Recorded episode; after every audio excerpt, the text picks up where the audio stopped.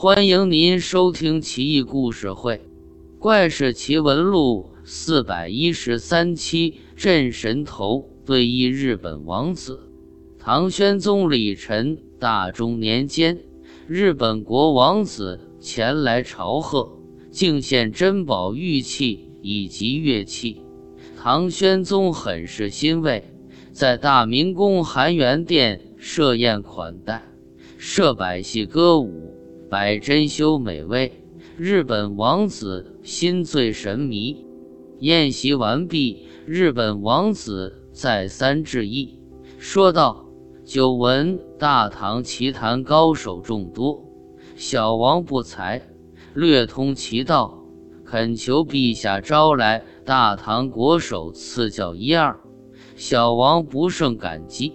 唐玄宗笑道：“早听说你是日本国第一棋手，知道你来一定会发出挑战，已给你找好对手了。”日本王子皮笑肉不笑地说道：“不敢称挑战，求教而已。”唐玄宗令翰林院。围棋代召官顾师言和日本王子对弈，日本王子故意显摆，拿出自己珍藏的围棋盘，号称秋玉菊，棋子是天然玉石生成的，称为冷暖玉棋子。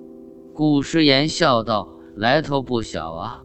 日本王子得意地说道：“彼国以东三万里海外。”有个极真岛，岛上有座凝霞台，台上有个手弹池，池中生玉旗，没有人工雕琢，自然生成，一分为黑白两色。这棋子神妙无比，冬天微微温热，夏天冰凉，因此称之为冷暖玉棋子。宁霞台附近又产秋木。用这种木材雕琢成棋盘，光洁如镜，称为秋玉菊。顾时言呵呵一笑，没有搭腔，心道：“你就吹吧。”嘚瑟。二人开始下棋，下至三十三招，不分胜负。顾时言担心有辱圣命，凝神思索，汗湿手心。许久方才落子，大喝一声：“镇神头！”据说王子名叫神头王。按围棋战术来说，镇神头指的是乙方投三六路攻四四路时，甲方用五六路抑制他。顾时言颓势陡然而解，将日本王子逼到绝路。日本王子。瞪大眼睛，缩着胳膊，久久没法落子，明白不可能取胜，回身问身旁的鸿胪寺官员道：“这位顾大人在大唐棋手中能排第几啊？”顾时言名冠天下，乃围棋第一国手。鸿胪寺官员却称顾代志是我大唐第三棋手。